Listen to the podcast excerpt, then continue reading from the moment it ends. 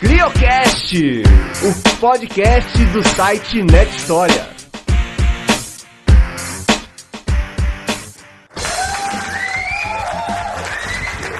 Tá valendo?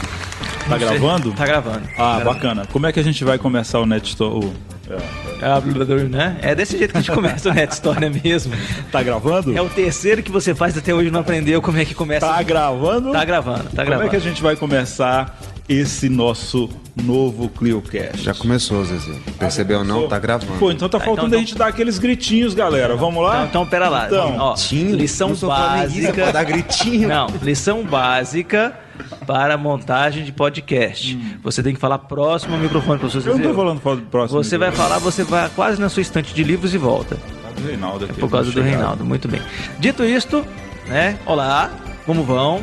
É o ClioCast voltando no seu terceiro episódio. E hoje nós temos um convidado espetacular. Mais um convidado espetacular, na verdade, né?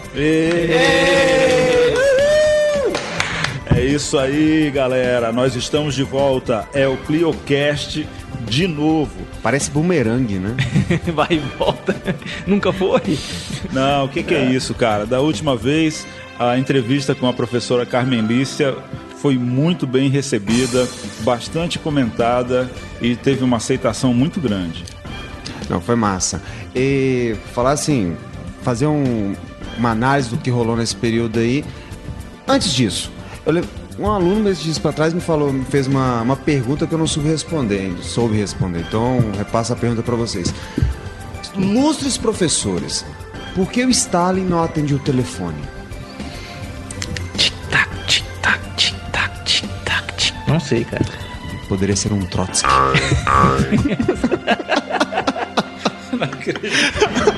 Nós paramos pra ouvir Tá vendo isso. que a gente vai poder cortar esse negócio. Vamos editar isso. Nada, tem até um lugar assim, depois da piadinha você coloca a bateria lá. Muito bem, o que, que nós tivemos no Net História entre os períodos do ClioCast 2 e o ClioCast 3? Professor Zezeu, notícias. Olha só, nós tivemos um monte de notícias, notícias bem interessantes. Agora, devemos ressaltar que há dois dias atrás, a regulamentação da profissão do historiador eh, foi bastante comentada, não apenas no Net História, mas na internet como um todo. né? Eh, além da, da questão da regulamentação da profissão do historiador, eh, questões relacionadas a ditadura militar com tortura, liberação de documentos eh, novos que estão aparecendo e mais uma série de outros temas relacionados à história estão frequentemente aparecendo nas notícias do Net História. É, isso é muito legal. Ah, e nós tivemos também algumas publicações bem interessantes, né? É, aliás, já estamos com um volume interessante de textos para publicar, isso já está ocasionando algum, algum trânsito aí no nosso comitê editorial, mas na medida do possível nós estamos disseminando, já publicando esses textos. Então, o último eh, texto que nós tivemos foi o texto do Rodrigo Medeiros, eh, doutor em Sociologia, professor aqui em Brasília. Ele mandou o texto Algumas elucubrações acerca das contribuições teóricas e metodológicas de Franz Boas e Emily Durkheim. Texto que teve, inclusive, um- um- uma grande quantidade de acessos e foi extremamente interessante, muitos comentários positivos. O nosso entrevistado de hoje, Ricardo da Costa, também nos cedeu uma série de textos que estamos também publicando no site Net Story. Então, o último texto publicado, Santa Mônica, criação do ideal da mãe cristã, também um texto muito acessado. E hoje nós teremos o prazer de conversar com o Ricardo e conhecer um pouco mais sobre o seu trabalho. Por falar em Ricardo, quem é Ricardo da Costa, Léo? É, você vai descobrir daqui um pouquinho. Ouça o podcast, ouça o Clio- ClioCast, que você vai saber mais de, de- dessa personalidade dentro da produção his- historiográfica no Brasil. Mas não podemos deixar de comentar aqui sobre a produção também da Flávia Bruna. Escreveu o texto História, Imagem e Paisagem, uma abordagem teórica do olhar como documento historiográfico.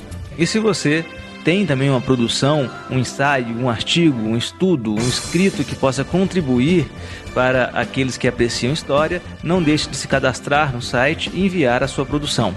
Ela- Ela irá passar para um comitê editorial E sendo aprovado, você faz, fará parte aí da, da família de autores que estão publicando no Net História. É isso aí. Vamos à entrevista.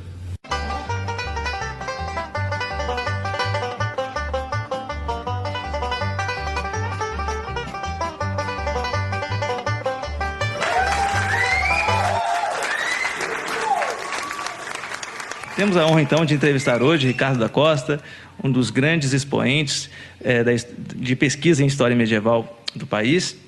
E vamos iniciar conhecendo um pouco mais sobre essa personalidade. Ricardo, conte um pouquinho sobre você. Quem é Ricardo da Costa? Bem, é, um abraço a todos. É um prazer é, participar dessa entrevista aqui no Net História. É, bem, Ricardo da Costa é um personagem que é um, é um personagem muito interessante, eu acho. eu fui durante 20 anos músico profissional, é, cerca de desde mil, 1980 até o ano de 2000, quando eu tomei posse aqui na, como professor efetivo da Universidade Federal do Espírito Santo.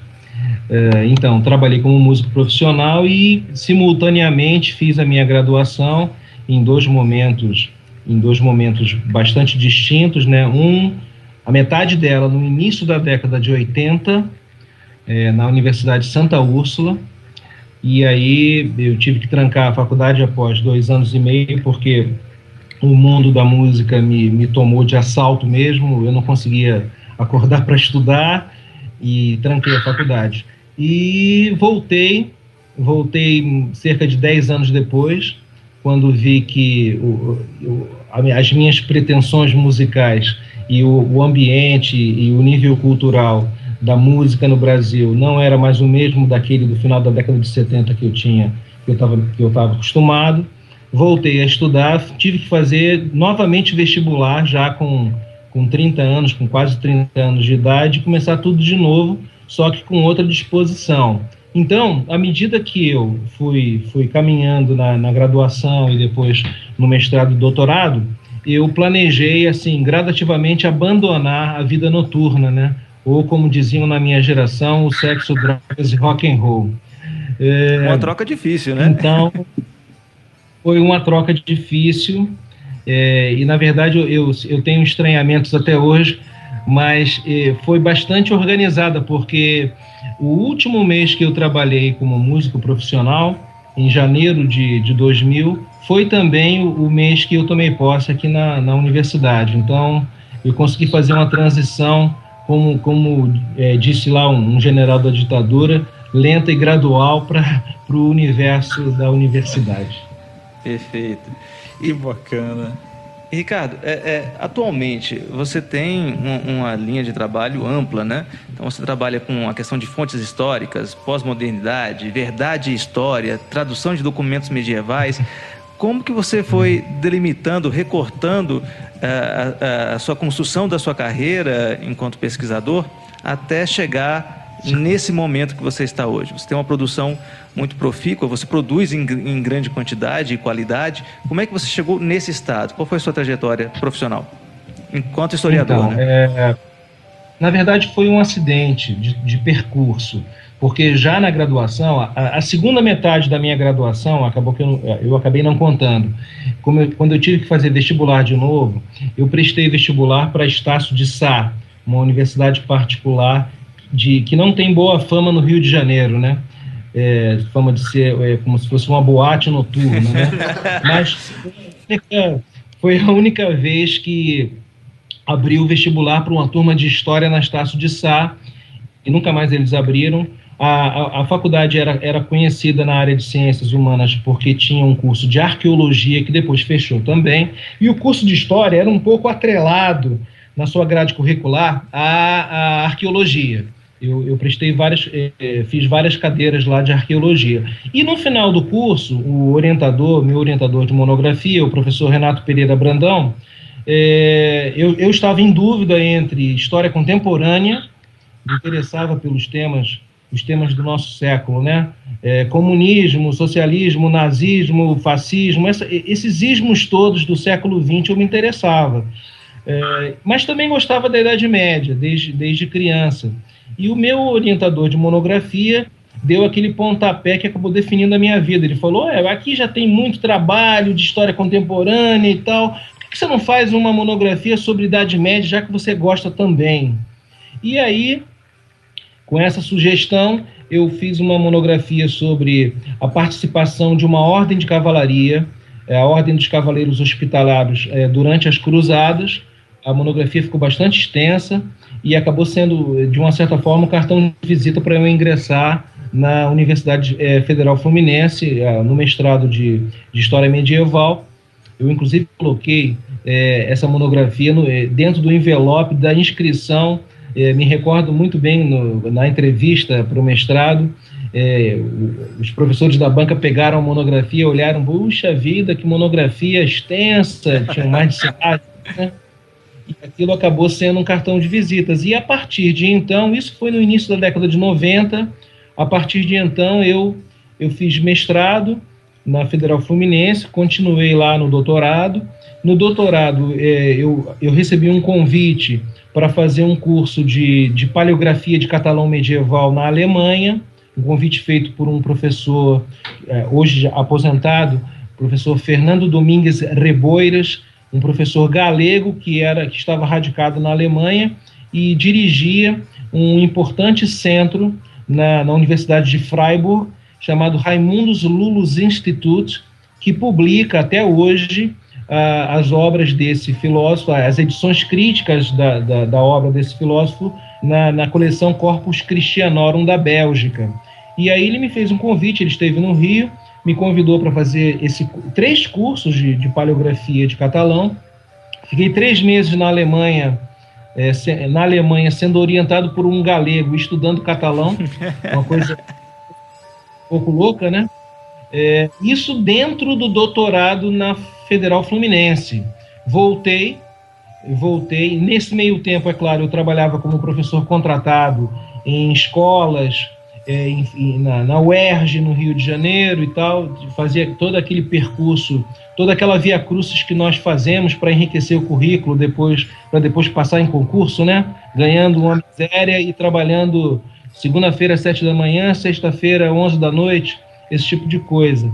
E quando voltei, já tinha prestado concurso aqui para a Federal do Espírito Santo, foi em 98, mas fiquei um ano esperando. O Fernando Henrique tinha assustado as, as nomeações e tomei posse em janeiro de 2000. E desde então, também foi um pouco de sorte, porque o Ramon Lu, Ramon Lully, ou Raimundo Lully, como queiram, é um personagem interessante porque ele escreve sobre muitos temas variados: botânica, filosofia, teologia, misticismo, é, poesia. É, então, ele, ele me permitiu, durante um bom tempo, fazer uma série de investigações nos mais variados âmbitos. É, ele foi uma, uma, um coringa muito interessante para as minhas pesquisas. E, de, e depois, só para terminar, a resposta talvez esteja um pouco longa, mas. À vontade, só à vontade. É, eu passei do Raimundo Lúlio, do Ramon Lúlio, para outros personagens da Idade Média e também para e também estudei um pouco de iconografia, é, poesia medieval, enfim, a Idade Média é um campo muito interessante para quem, quem é curioso como eu. Né? Eu queria começar te colocando uma questão que não nos foi enviada por e-mail, mas acho que vai ajudar, inclusive, a, a, a situar algumas daquelas que foram. É, essas são as melhores, hein? é com relação à questão da, da paleografia e da diplomática. É, Sim. Nós sabemos que no Brasil é, ela não aparece no ensino de história. Né? Eu queria não. saber, é, bom, acho que você, pelo que você colocou, você foi aprender isso na arqueologia e foi aprender isso na pós-graduação. Como é que você vê essa questão hoje nos cursos de história? A ausência desses dessas ferramentas técnicas que são necessárias para uma boa pesquisa histórica, principalmente o caso da paleografia. Olha, excelente pergunta. Eu, eu, eu creio que a nossa, o, o nosso grande problema, o grande problema da universidade, para quem faz história especificamente, é a incompreensão do passado. É, por incrível que pareça, o que há de anacronismos nas leituras, nas interpretações do passado, é uma coisa que me deixa de cabelos em pé. Uh, uma das causas desse problema é a incapacidade nossa, nós brasileiros, né, nossa, de nós brasileiros, de é, termos contato e, e, e, trabalharmos com os textos de época, mas é, de, um, de um modo mais profundo. Não, não apenas comprar edições, é, é traduções feitas e publicadas em livro, o historiador não se preocupa com a construção, como, como, como aquele texto chegou até aquela edição. É tá? Nós, não, nós não nos preocupamos com isso. Vou dar um exemplo para esclarecer e aprofundar aqui a minha resposta para você.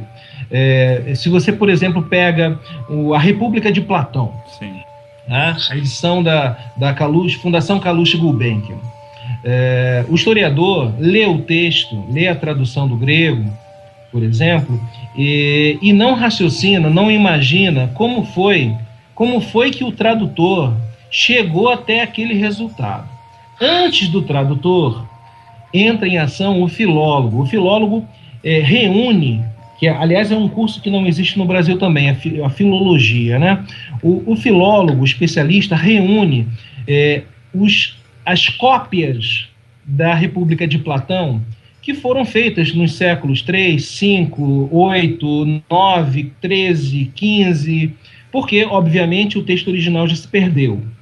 Isso, isso tudo o historiador não pensa. Então, o filólogo reúne essas edições, essas cópias, e os grandes filó filólogos reúnem é, esses manuscritos, ou pelo menos a fotocópia desses manuscritos. Lá em, lá em Freiburg, por exemplo, na biblioteca lá de Freiburg, no Raimundos Lulos Instituto, eles tinham as fotocópias de todos os manuscritos no mundo inteiro que foram é, é, feitos de obras de Raimundo Lúlio. Então, o filólogo reúne essas cópias, compara página por página, parágrafo por parágrafo, linha por linha, palavra por palavra, para tentar chegar ao que deve ter sido o texto original do autor. Por quê? Isso porque as, nas cópias é, o, o, o, ser humano erra.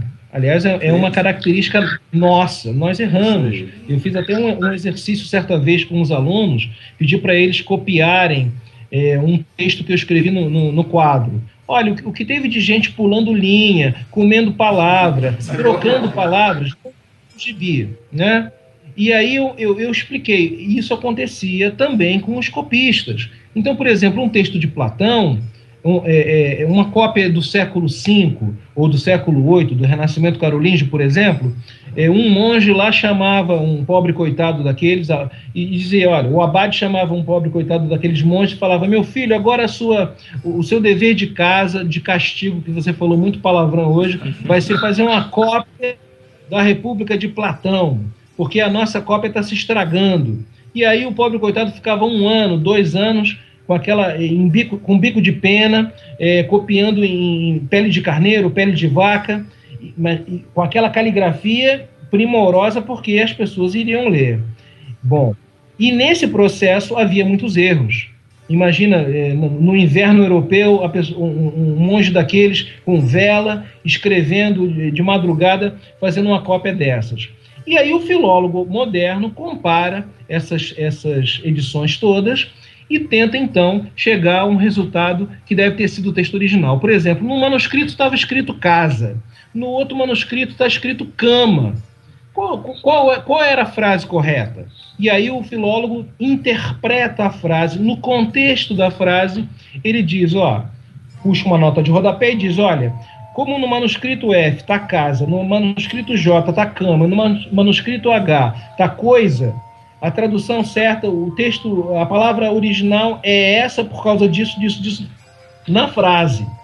Então, e aí é feita a publicação, a edição, a edição Princeps, a edição crítica, e isso é, é, é publicado. Depois, olha só que trabalho, é, são feitas as traduções, as traduções, as boas traduções são realizadas com, com textos que passaram por esse processo filológico.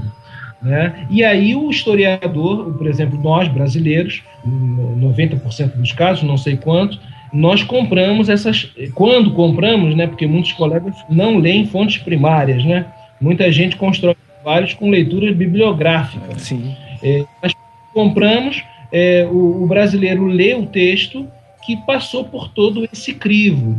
É, e é claro, o ideal é que ele tenha uma edição brasileira, que também é rara, é, uma edição bilíngue. À esquerda, o texto, esse texto, que deve ter sido o texto original, e à direita, uma tradução. Isso não é comum no Brasil. Eu vou dar só um exemplo. No livro da Ordem da Cavalaria do Lúlio, que eu, que eu traduzi, é, eu, coloquei, eu coloquei a numeração das linhas, como manda a regra internacional. E quando saiu a publicação, por São Paulo, o editor cortou a numeração e eu, e eu fiquei arrancando os cabelos com pinça É, as, as linhas dos dois lados deu um trabalho enorme. E eu liguei para São Paulo, furioso, né? E a explicação do editor foi: não, porque eu não achei que estava bonito. Uma questão é, estética. É uma dificuldade. Ricardo, aproveitando então é, é, essa questão sobre filologia, nós recebemos aqui um e-mail do Vinícius Mulini, de Vitória, e onde ele justamente questiona sobre a questão da filologia. Ele, a pergunta dele é a seguinte: qual a importância da filologia às traduções dos documentos medievais? E qual a contribuição da patrística a esse legado? Olha, é, Vinícius Molini, um abraço para você.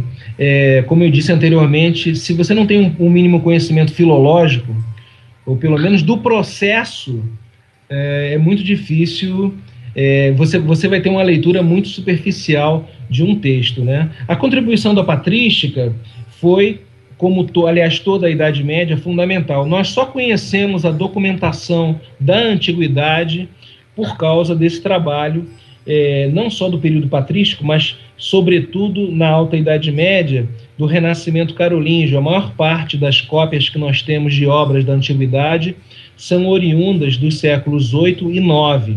Então, é, é, é, é foi muito importante esse trabalho de preservação é, levado a cabo é, por, esses, por esses escritores medievais. foi muito importante, de fato. Perfeito. Pois é, olha só, o, o, o mesmo Vinícius, seu amigo, né?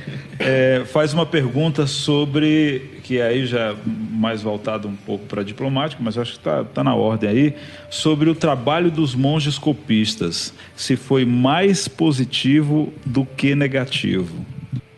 Mas é claro que sem eles, sem eles nós não, não conheceríamos o, o mundo antigo, né?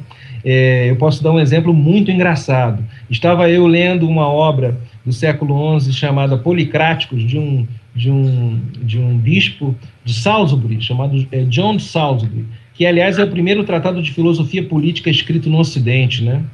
É, e aí, lá pelas tantas, o, o João é, comenta a respeito de uma obra antiga e elogia o latim dessa obra antiga.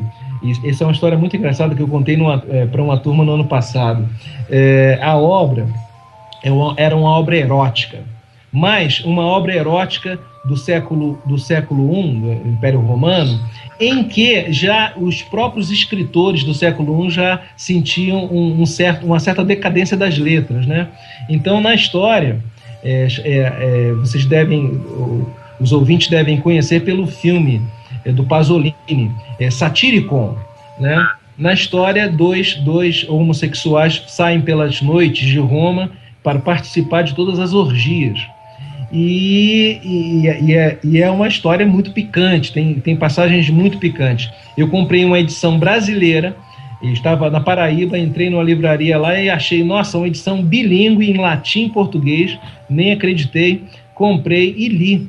É, e, curiosamente, esse latim que o João de Salisbury, no século XII, disse ser um latim maravilhoso, é considerado pelos especialistas um péssimo latim. Ou seja, um bispo do século XII, XI, XII, lia é, manuscritos, é, inclusive eróticos, do mundo antigo. Ou seja, os monges copistas copiaram tudo, tudo que existe hoje, tudo que nós conhecemos do passado da antiguidade, é, foi, foi, foi, é, isso tudo aconteceu graças aos monges copistas. Sem eles, nós não conheceríamos o mundo antigo. Então, desde poemas eróticos até é, tratados históricos, livros de botânica, tudo, tudo, tudo foi, foi, foi um trabalho dos monges copistas com seus acertos e erros, claro, né? Sem eles, nós não conheceríamos o mundo antigo. Bacana. Talvez seja por isso que a, a outra pergunta ainda do Vinícius é, tenha uma proximidade muito grande com essa e com a resposta que você deu. Ele pergunta sobre como comprovar a veracidade de uma fonte medieval. Quais são seus indícios? Quais os recursos utilizados para suspeitar de um manuscrito medieval? E se atualmente. É, onde se localizam, onde se localizam né? tais documentos? É, bem, aí entramos no, no problema da verdade, né? Que é é um, é um problema picante, que é um, é um tema hoje é, que está em baixa na Universidade Brasileira. Hoje, eu, é, só para resumir, hoje, é, vocês me corrijam se eu estiver enganado, mas é, hoje é, a tese principal é que não existe verdade, é, todas as interpretações são possíveis e tudo é válido. Né?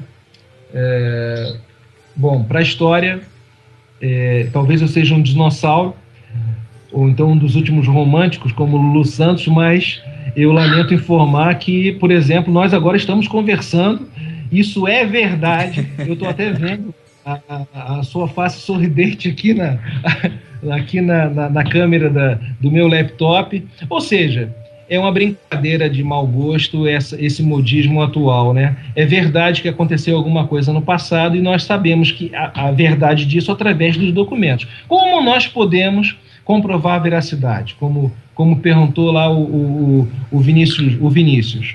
Confrontando, confrontando as informações, confrontando é, textos de uma mesma época que tratem sobre o mesmo assunto.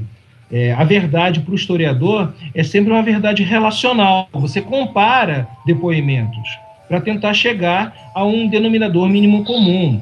É, um dos poucos historiadores que tem, que tem insistido nessa tecla da história como uma a, a função do historiador como uma função semelhante à de um juiz é o maravilhoso historiador italiano Carlo Ginzburg.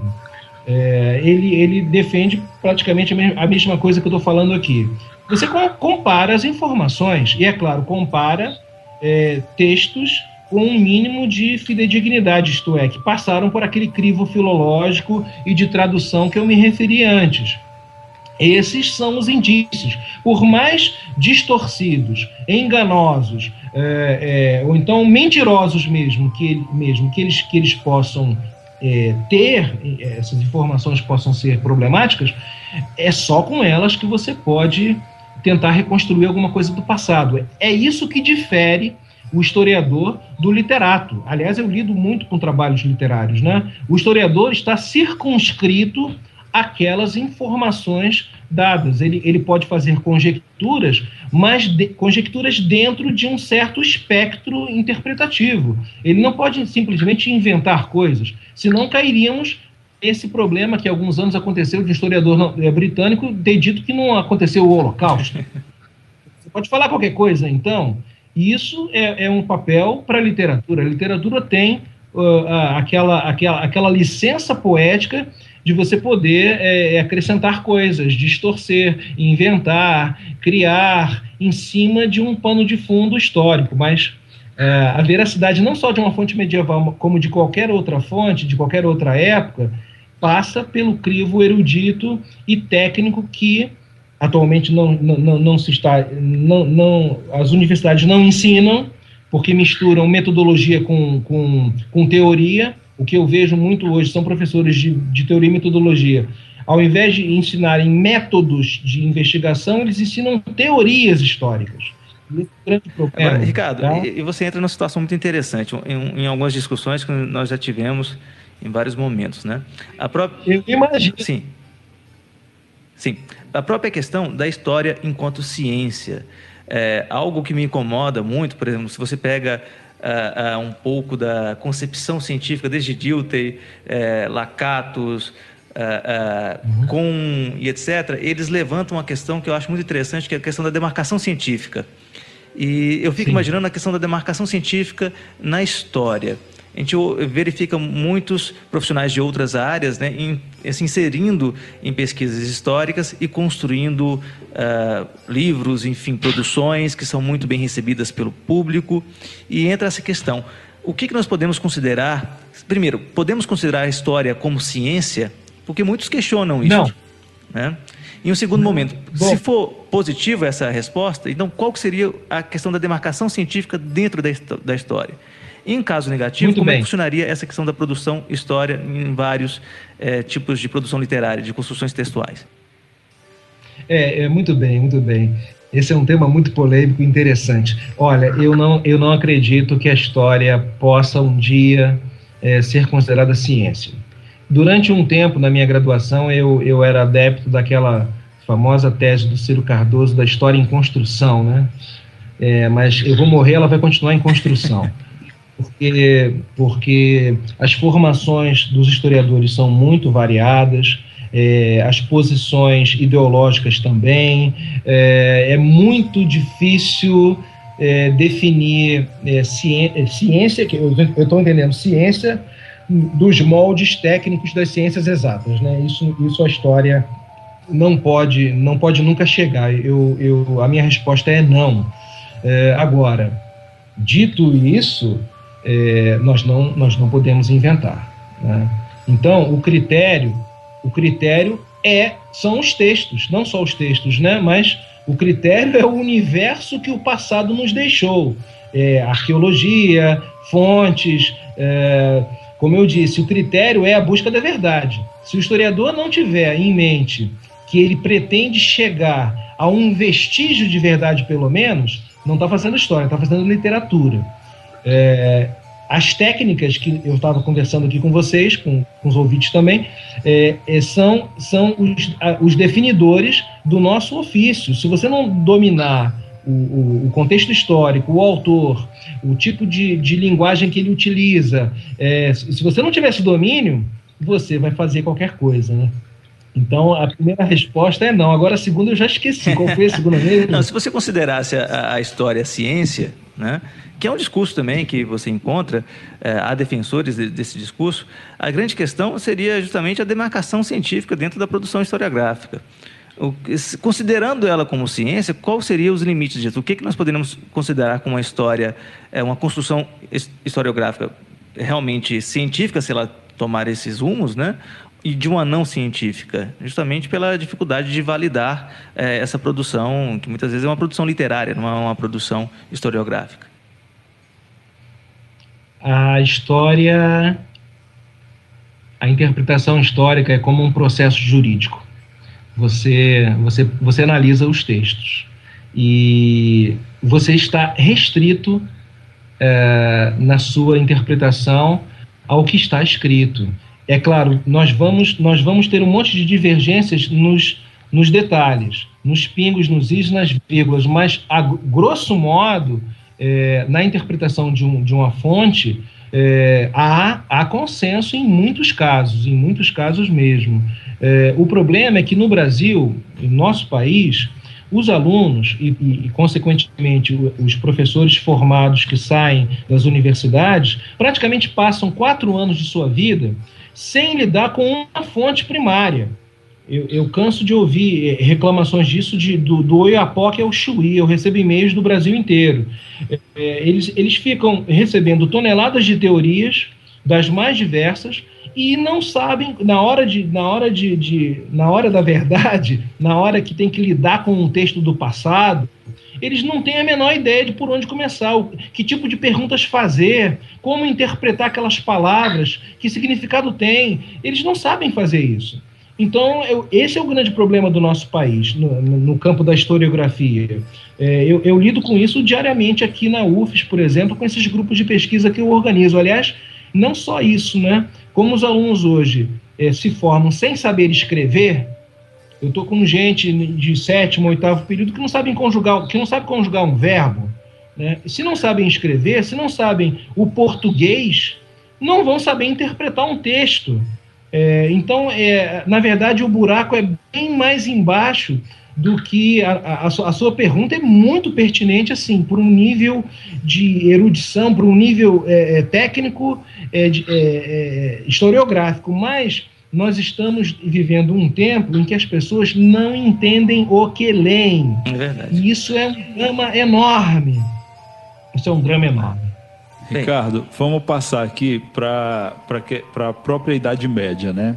É, há uma pergunta Sim. da Olinda Scalabrin é, que quer saber, aí nesse caso ela relaciona a, o modo como nós entendemos a Idade Média. Ela quer saber por que a esquerda, bem como outras ideologias recorrentes, insistem em acusar a Igreja Católica medieval de perversa, usando informações caluniosas a respeito da Inquisição. Ela gostaria, e ela coloca assim: gostaria que o senhor mostrasse dados e documentos que demonstrassem a verdade a respeito desse assunto. Olha a verdade aí de novo. É, a verdade sempre volta. É, muito bem. É, porque as esquerdas é, caluniam a igreja. Bem, é, um tema clássico da, da esquerda desde Marx é a, a religião como ópio do povo. Né? Na verdade, a, o significado original é lenitivo. Marx disse a, a religião é o lenitivo do povo, isto é, é, é como se fosse um ópio é, para os ouvintes é, pós-modernos que estão acostumados com êxtase para cima, o ópio é, causava um, um torpor na, na, na, pessoa. Houve uma guerra importantíssima, uma guerra do ópio no, no Oriente. É, e então a religião, para Marx, ela causa um entorpecimento das consciências. É, e aí os meus colegas aqui da, de História Contemporânea me corrijam aqui do Net História, por favor, se eu estou interpretando equivocadamente é, isso aí. É, faz tempo que eu não leio, tá? Ideologia alemã, essas coisas, mas que eu me recordo, a religião tem esse caráter perverso na interpretação marxista. E é claro que isso passou para a história da esquerda real, isto é, para a esquerda histórica, né? desde a Revolução Russa até a cubana, todos os movimentos de esquerda que chegaram ao poder tiveram a, a pretensão e a ação política de acabar com a religião. É, e não deixa de ser curioso hoje no século XXI, aquelas cidades todas russas que tinham aqueles nomes de santos, voltou tudo, né? É, virou, virou é, é, era Leningrado, Stalingrado e tal, agora voltaram os nomes e, e, e a religião voltou. Então, é, na primeira parte da, da pergunta da. da Olinda. Olinda. Linda, Linda uh, isso é um tema é, que creio que não, que, creio não haver é, divergência. A, a, uma pauta da esquerda é acabar com a, é acabar com a religião, não só a Igreja Católica, mas as religiões de um modo geral. Agora, é claro, a Igreja Católica está na base da, das, da construção do Ocidente, da história do Ocidente. Então, e, e, pela sua longevidade e durabilidade, ela, ela, ela foi é, o, o, Cristo da história. Né? É, agora, a respeito da Inquisição, os, é, é informações caluniosas, não é isso? Sim. É, bem, eu não sei exatamente quais são essas informações caluniosas que é, a esquerda afirma a respeito da Inquisição. O que eu posso dizer a respeito da Inquisição é, ela, é, ela foi uma invenção medieval, surgida no final da Idade Média, a Inquisição é, nesse, no século XIII, se não me engano, tinha um caráter é, de interrogatório e foi fruto da, da, da, guerra contra o catarismo na França. É, agora, de fato, quando nós falamos Inquisição, o que, o que nos vem à mente, e também para a opinião pública de um modo geral, é, é o, o, Tribunal do Santo Ofício estabelecido durante o período moderno. A Inquisição, de fato, é um fenômeno histórico é, tipicamente moderno, assim como a caça às bruxas, que teve o seu auge no século XVI. Então, dito isso, é claro, ela foi é, a Inquisição foi criada na Idade Média, mas é um fenômeno moderno é, com a sua característica de união entre religião e Estado. Isso não aconteceu de modo tão firme e sólido na Idade Média quanto no mundo moderno. É, então, é, curiosamente, me perguntam sempre muito isso sobre Inquisição, mas como medievalista, eu nunca pesquisei a Inquisição é, exatamente por, por ela ter, ter esse traço é, de ser um fenômeno dos séculos XV XVI, mas principalmente do século XVI. É, então, é, os meus conhecimentos de Inquisição é, são também muito semelhantes ao da maioria, né, das torturas, é, da, dos interrogatórios, suspensão das pessoas, aquela, tudo, tudo aquela, aquela cerimônia de torturas. Eu não sou um especialista em Inquisição. Agora, um, voltando à Igreja Católica, é, muitas das acusações sobre a Igreja Católica em relação à Idade Média são infundadas, porque, é, veja, em qualquer, em qualquer âmbito que você procure, vou dar um exemplo só para não me estender nessa, nessa resposta. É, estudei aqui, uma, é, fiz um, escrevi um artigo há algum tempo sobre o primeiro pogrom é, ocorrido contra judeus na Europa né, e fiz uma pesquisa bastante, bastante longa. Esse trabalho foi publicado, aliás, como todos os meus trabalhos estão publicados no, lá no meu site, disponível a todos, e fui descobrir que, é, nas palavras de um rabino do século XIX, um historiador muito importante do século XIX, é, e, e, endosso, e eu as endosso, se não fosse a Igreja Católica, os judeus teriam desaparecido do mapa na Idade Média. Não dá tempo de falar sobre isso, é muita coisa, mas é eu convido vocês a dar nesse artigo. Perfeito. Professor, é, nós recebemos uma, um questionamento da, de uma estudante, na, creio que estudante, né? Julia Botinha, na Universidade. Julia Botinha, da é Universidade Nacional de Educação à Distância, a, na Espanha. Ela manda a seguinte pergunta. Ah, em, em, espanhol, depois eu faço a, uma tradução aqui. Está o mundo atual em perverso estado, como dizia Jules, del suyo liber de civitate mundi? Ficou clara a pergunta, professor? Claríssima. A professora Julia Gutinhá é uma acadêmica, renomada acadêmica, filóloga de formação, é, desenvolve trabalhos no âmbito literário, filológico literário, principalmente sobre clássicos da coroa de Aragão no final da Idade Média, mas, sobretudo, é, clássicos do período do humanismo. Então, ela está ali na interseção entre a Idade Média e o mundo moderno. É, ela pergunta se o, se o nosso mundo se encontra no, num estado perverso, como o Ramon Llull afirmou no século XIII. É, bem, eu sou, eu acho que toda pessoa com um mínimo de consciência é, tem a obrigação de ser pessimista. Em termos humanos, em termos humanísticos, é, o mundo está pior. As relações humanas estão mais degradadas, as pessoas estão mais agressivas, o mundo está mais fragmentado, é, a loucura impera e loucura essa que nem nos meus melhores tempos de sexo, drogas e rock and roll eu poderia imaginar na década de 70. É, eu sou muito pessimista em relação a, ao mundo atual, né? Eu estou um pouco parecido com a minha, com a posição da minha mulher, né? Certa vez eu, é, eu quis convidar aqui um casal para jantar aqui em casa, tomar uma cerveja, um vinho, e a minha mulher me confessou assim, olha, Ricardo, eu não estou com muito mais vontade de conhecer mais ninguém, não. É, a gente vai ficando mais velho fica um pouquinho é, é, mais fechado. Né? Então, a resposta para a querida professora Júlia é sim: o mundo se encontra em um perverso estado e eu sou muito, muito pessimista e vai piorar.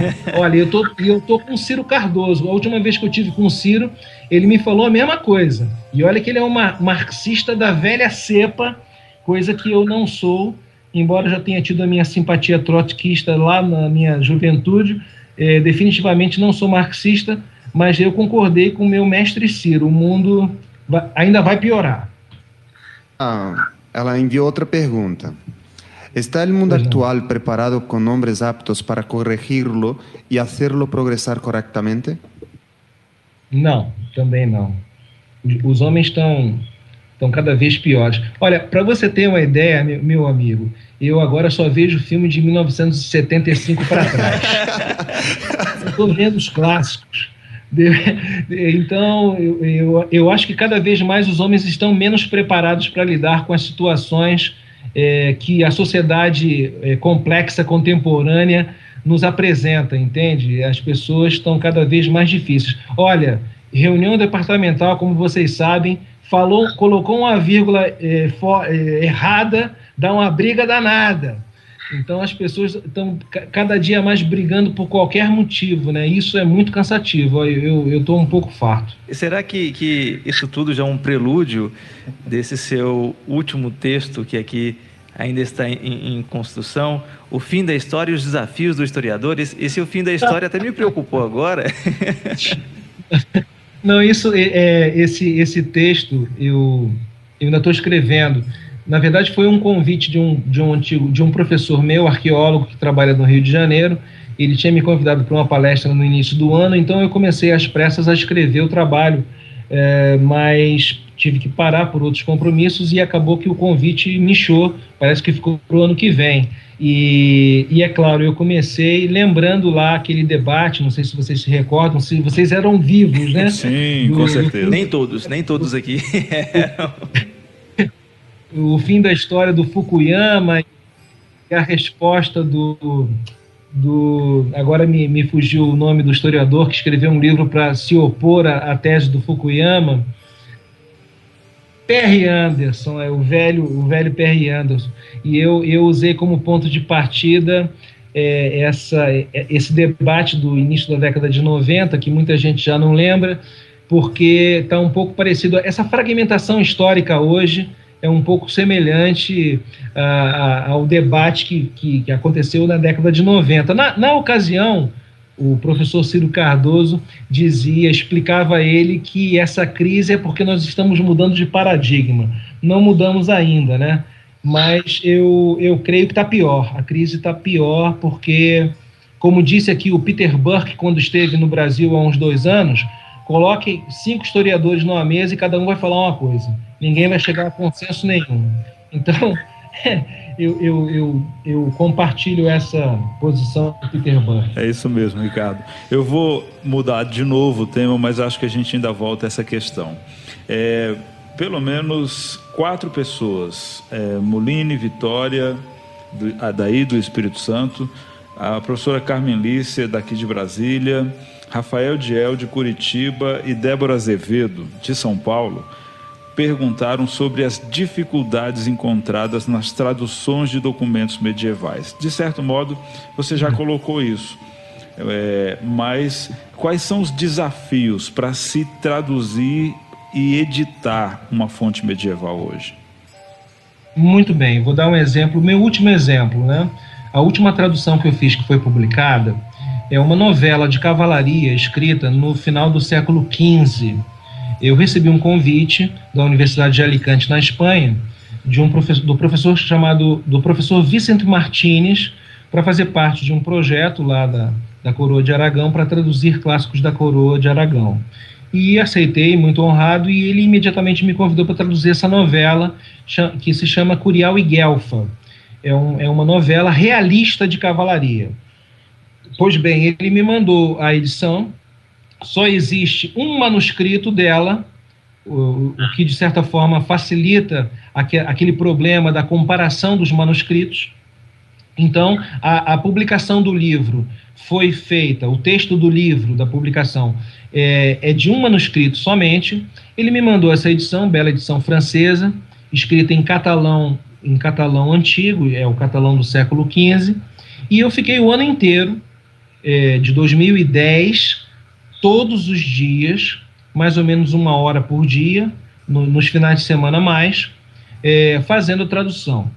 É, é, bom, o primeiro problema, aliás, o grande problema de traduzir um texto de época é, é a diferença da linguagem. As pessoas conversavam é, usando, usando expressões e, e, dentro de um universo mental bastante diferente do, do, do nosso, claro. Né?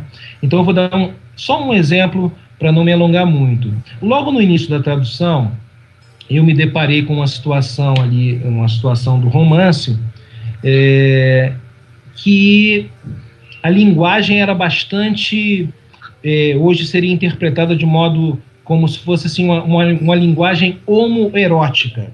Né? Os homens conversando entre si de um modo muito fino, muito gentil. Então, o, protagonista da novela é um menino, ali na ocasião, ele chega na casa de um nobre italiano e se oferece a ele como vassalo. Né? E o nobre italiano, um senhor, fica, fica encantado com a beleza do jovem. E, e diz assim: Olha, eu nunca vi um homem tão bonito como você. E, e, e, se, e mesmo que você não quisesse ser meu, você o seria. De qualquer jeito, você seria meu.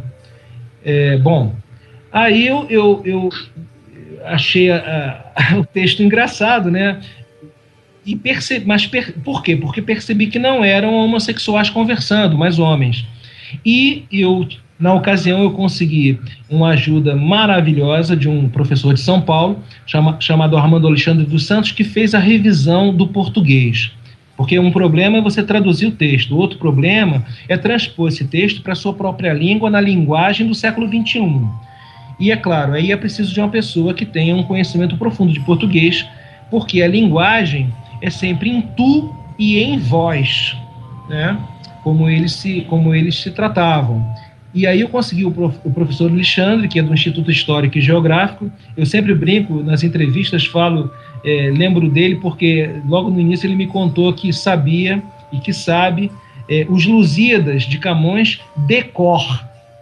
É, então, esse tipo de senhor que, que não existe mais, né, que faz parte daquela antiga educação da década de 50. Pois bem, o Alexandre me liga de São Paulo paramos nessa, nessa passagem lá que o Curial, o personagem da novela, se oferece ao senhor e o senhor fala que ele é lindo, que ele vai ser dele, blá blá blá.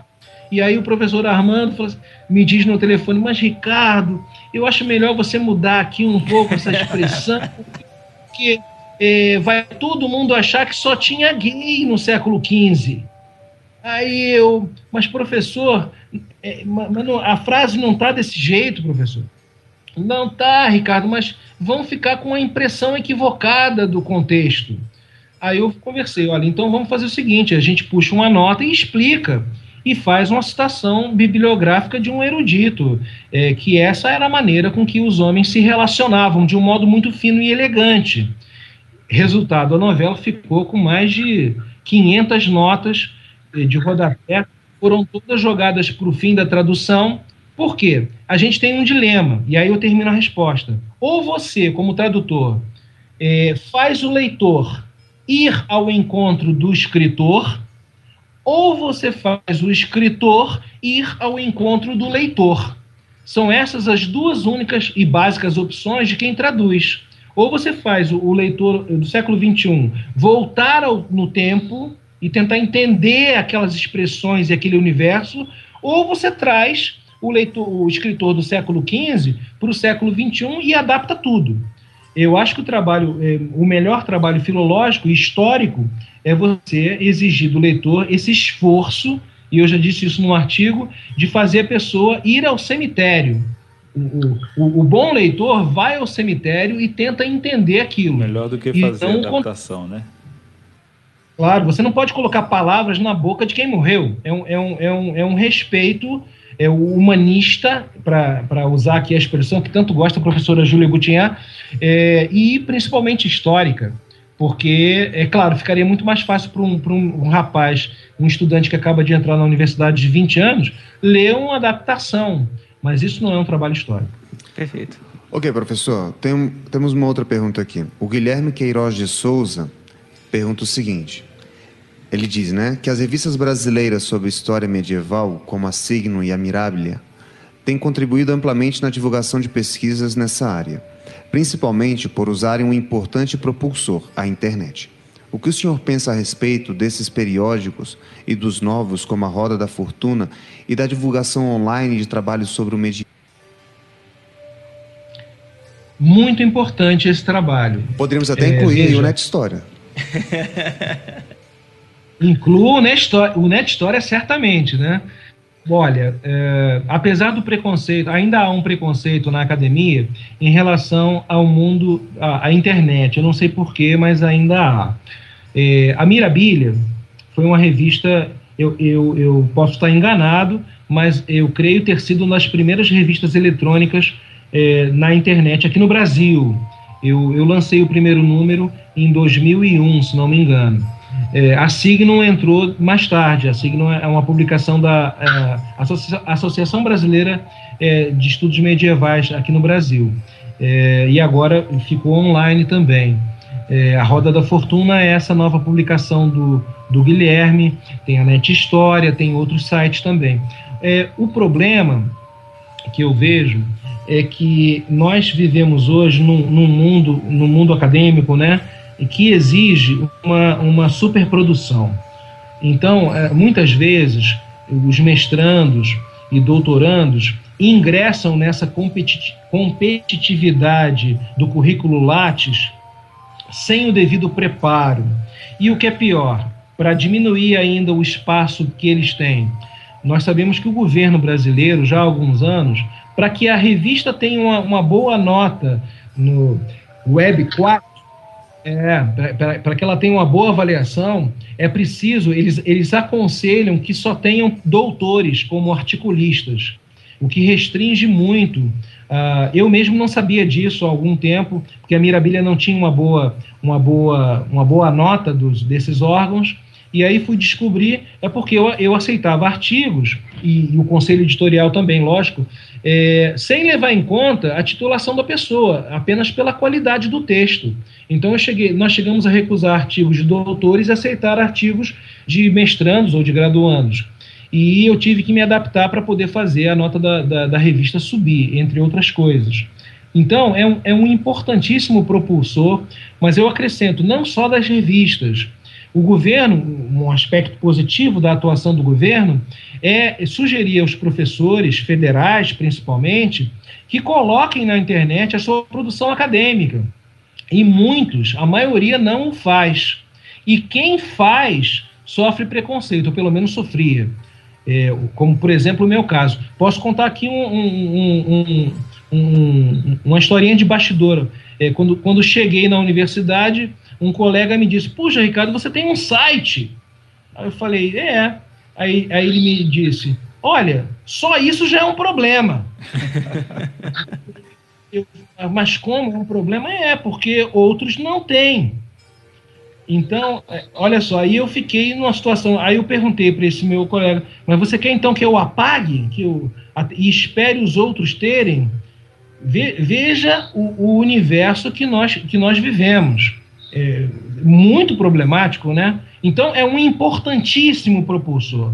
A Net História, nesse sentido, faz um trabalho muito bom, porque é, é mais uma que ajuda a desfazer essa, essa mitologia da, da, da, do ocultamento, né?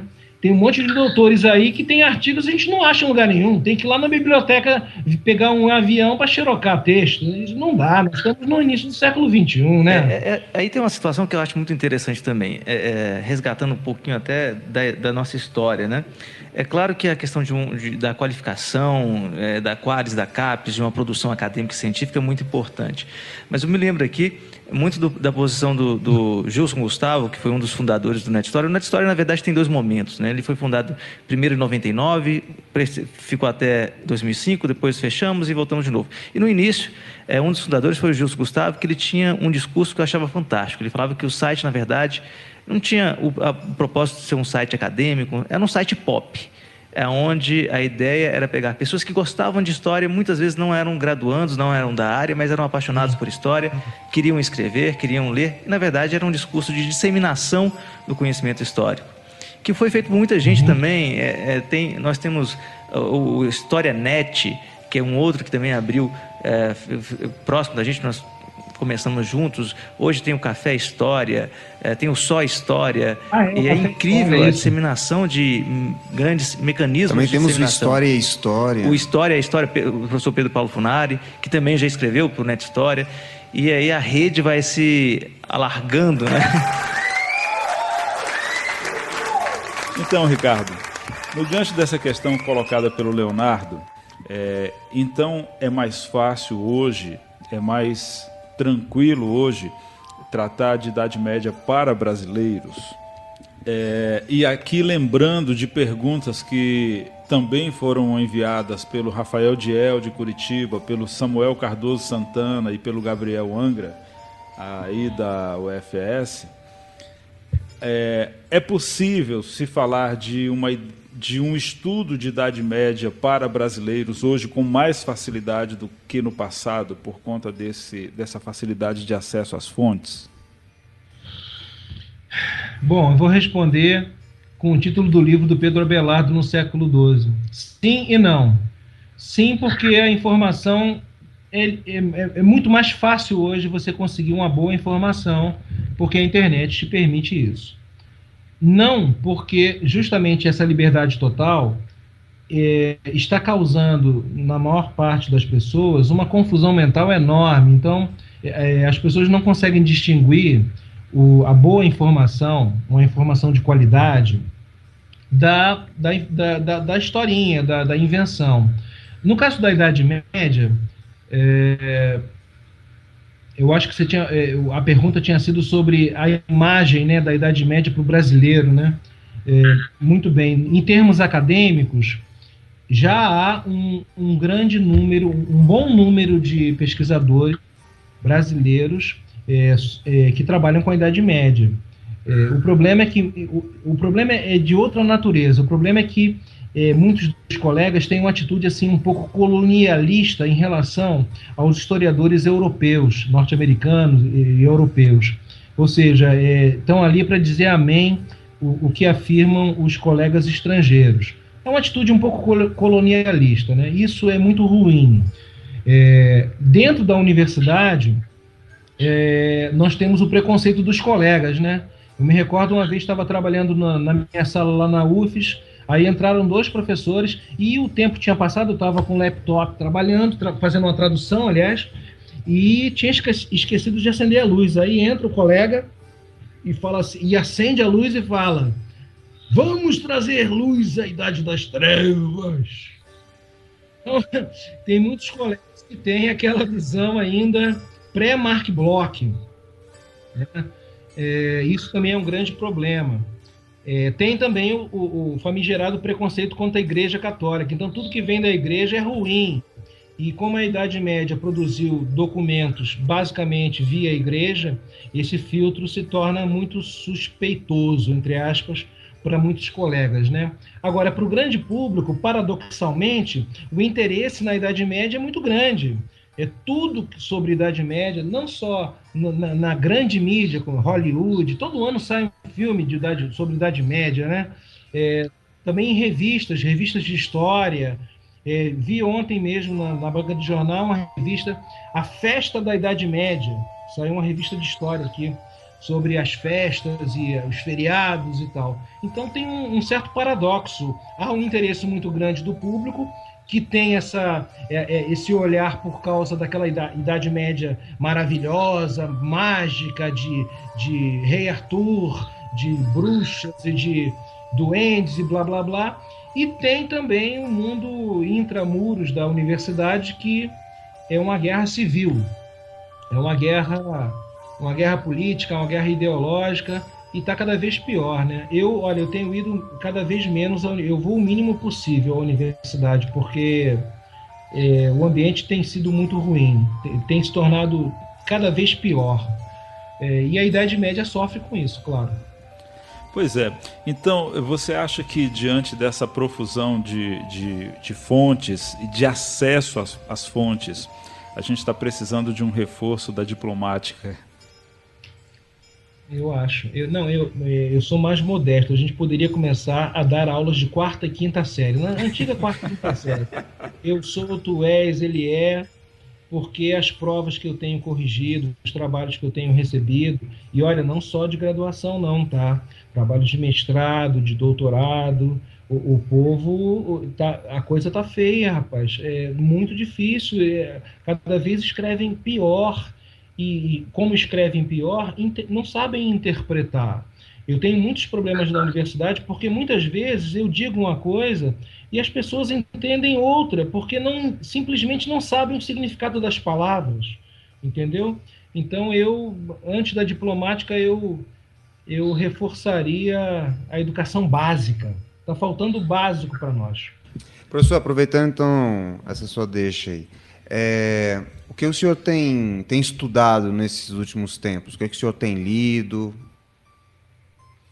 Então, depois que houve aquele convite da Universidade de Alicante para traduzir o Curial e Guelfa, é, até então eu tinha, eu, eu, tinha feito trabalho sobre iconografia, um trabalho sobre é, a guerra, comecei com a guerra, a guerra na Idade Média, e belicismo e tal, cruzadas, passei para Raimundo Lully todo o seu espectro filosófico político, filosofia política, pensamento político, pensamento religioso e tal.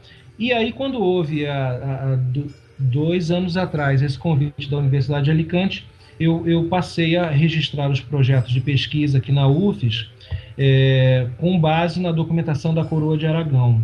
Então, eu estou, nesse momento, é, trabalhando na transição entre a Idade Média e o mundo moderno. Atualmente, esse ano, eu registrei um projeto de pesquisa, já com é, publicação garantida lá, é, porque Curial e Guelfa foi publicado pela Universidade da Califórnia. Ou seja, a, a tradução em português, a pedido da Universidade de Alicante, na Espanha, a tradução foi publicada na Universidade da Califórnia em português o que é uma maravilha da globalização, né? o lado positivo. E agora eu estou com um projeto de pesquisa é, de traduzir uma obra escrita em 1399 chamada O Sonho, em que um político, um político no sentido assim, um, um homem a serviço do rei de Aragão, escreve, é, é acusado de corrupção, é, e então ele escreve um libelo se defendendo é, sonha que está preso e que recebe a visita do rei que havia morrido, o rei que era seu protetor. Então eles começam um diálogo maravilhoso sobre o além, sobre a crise política do século XIV. Eu terminei já a tradução, também é convite da Universidade de Alicante, e estou agora na fase de redação das notas de rodapé, as, as, as famigeradas notas eruditas de rodapé, né? Porque numa tradução, quando um, um, autor de época cita um personagem ou cita um autor, você precisa puxar uma nota, explicar quem é o autor, quem é o personagem, quando viveu, o que, que escreveu e o que está se referindo, a que está se referindo aquele autor, blá blá blá. Então é um trabalho que, aliás, foi muito bem visto lá em Alicante, né? As notas em que eu fiz comparações é, artísticas, de obras artísticas do, artísticas do mesmo período, com textos do mesmo período, foi uma coisa que eles chamaram a atenção que até então as traduções que eles estavam publicando, os tradutores não haviam feito essa, essa relação é, entre arte e, e, literatura e fontes primárias, né? Então eu estou nesse momento, eu terminei a tradução, estou fazendo as notas de rodapé, convidei uma equipe de professores professores, doutores, doutorandos e mestrandos. Então, se Deus quiser, no final do ano vai sair uma, um livro lá pela ou por, pela Califórnia ou por Alicante, chamado O Sonho na História. É um texto é um texto que é um tema típico da terceira geração da, da escola do Zanal, que eu, eu me formei nessa corrente, né? tava, estourou na, quando, eu tava, quando eu tinha voltado para a universidade, estourou a corrente da terceira geração do Zanari, com esses temas até então considerados, é, como é que se diz, pinico da história, né? A, a, historiografia tradicional não via com bons olhos estudar a morte, os sonhos, todo esse universo maravilhoso dessa geração. Perfeito. Ricardo, é, para finalizar, uh, para quem está iniciando agora seus estudos em, em Idade Média, é, quem está querendo se aprofundar talvez em alguma questão técnica de, de pesquisa em relação à seleção de fontes, ao tratamento de fontes, você teria alguma obra, algum livro que poderia ser chave para esses alunos ou pessoas que gostam de história e querem iniciar a sua leitura nessa área, nesse tema? Olha, em história medieval, quem quer, quem quer se aprofundar em história medieval, tiver, tiver, se, se tiver essa coragem, né? É, bom, em primeiro lugar, tem que estudar muito, porque é, sem desrespeito às outras áreas, mas é, eu já falei isso aqui uma vez. É, Ricardo, eu, Ricardo, estudar o Brasil do século XIX é um esforço mental muito menor do que estudar, por exemplo, o mundo antigo ou a Idade Média, porque é, o século XIX. Alô? Oi. O século XIX, é, os textos estão em português, faz parte da minha cultura histórica, do meu país.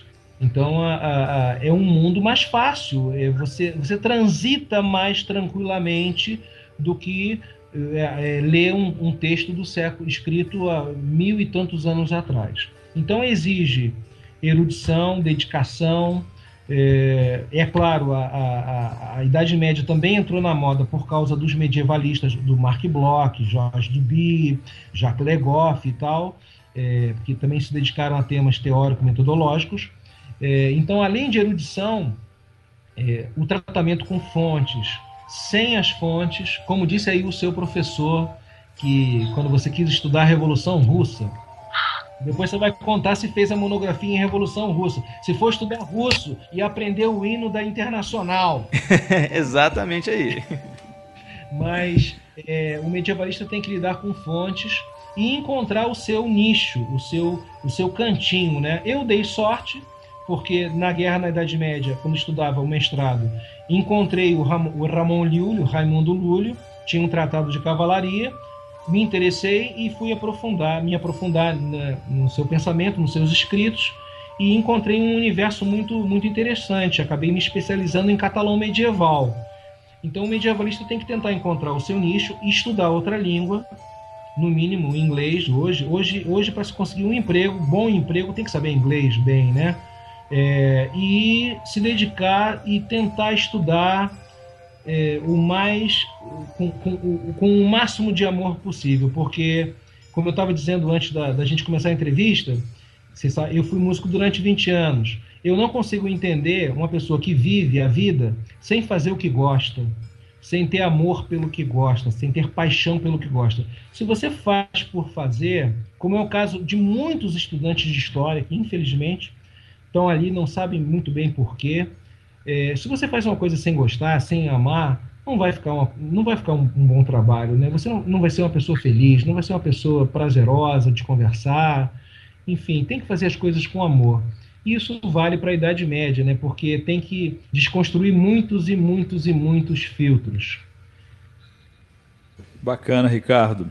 Olha, nós gostaríamos então nesse momento de te agradecer muitíssimo por essa longa e maravilhosa entrevista e esperamos que tenhamos daqui para frente a oportunidade de outros encontros à distância, próximos, nos bares e nas academias por aí.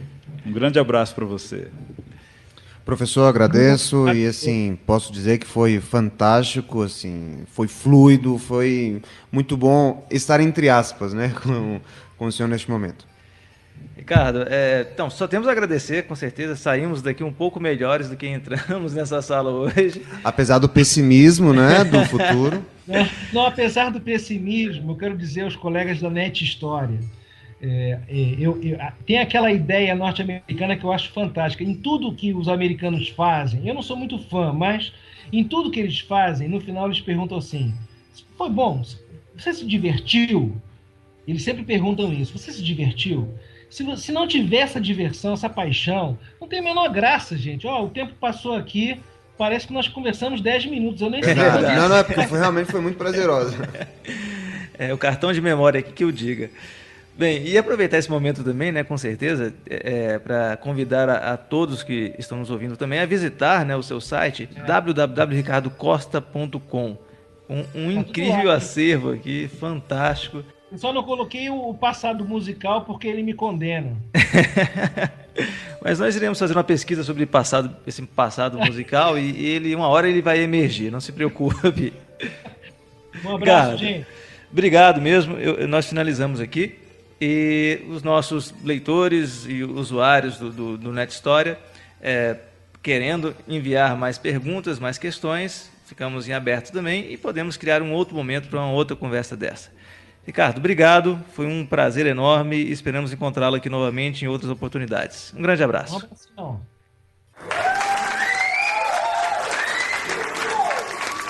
E aí, o que você achou do Cleocast? Mande os seus comentários, elogios, críticas ou dúvidas para o nosso Twitter, nosso Facebook ou o e-mail. Ajude-nos a divulgar o Cliocast. Se você gostou, curta o link. Envie também para os seus amigos. Poste no Facebook e Twitter. Coloque no seu blog ou site. Cliocast, o podcast do site Net História.